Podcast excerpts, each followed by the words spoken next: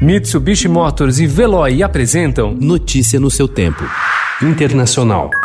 We can't let this happen to the cities. New York was up 348%, the crime rate. So the governor has to do something about it. And if the governor's not going to do something about it, we'll do something about it.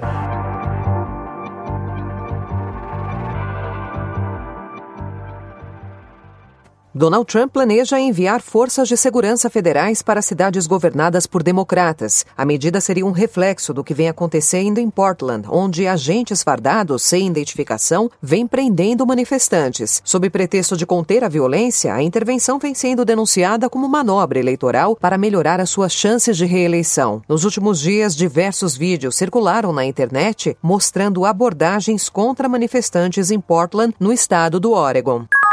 O Departamento de Justiça dos Estados Unidos acusou ontem dois hackers chineses de lançarem cyberataques contra empresas de 11 países para tentar roubar dados da vacina contra o coronavírus e tecnologia militar. The campaign targeted intellectual property and confidential business information held by the private sector, including COVID 19 related treatment, testing, and vaccines. Eles estariam atuando para o Serviço de Inteligência da China como parte de uma longa campanha de roubo cibernético o foco dos hackers envolve uma gama variada de indústrias, de companhias da área de defesa a fabricantes de energia solar.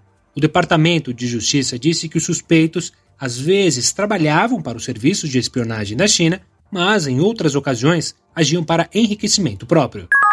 Ontem, em tom beligerante, o secretário de Defesa dos Estados Unidos, Mark Esper, disse que a China apresenta um catálogo de má conduta em sua relação com os vizinhos e os Estados Unidos precisam estar prontos para derrotá-la militarmente no Pacífico. A avaliação foi feita durante um seminário online do Instituto Internacional de Estudos Estratégicos. A justiça brasileira autorizou ontem a exumação do cadáver do ditador paraguaio Alfredo Stroessner para a realização de um exame de DNA. O objetivo é realizar um teste de paternidade nos restos mortais do militar paraguaio que comandou o governo por quase 35 anos até ser deposto. No ano passado, Stroessner foi homenageado pelo presidente Jair Bolsonaro que elogiou presidentes militares na posse do novo diretor da Itaipu Nacional. O pedido de exumação foi feito por Henrique Alfredo Fleitas, que alega ser filho do paraguaio e contou com o aval de Graciela Concepção Stroessner Moura, única herdeira viva do ditador. Graciela concordou com a exumação do cadáver do pai. Notícia no seu tempo. Oferecimento Mitsubishi Motors. Apoio Veloy. Fique em casa. Passe sem filas com o Veloy depois.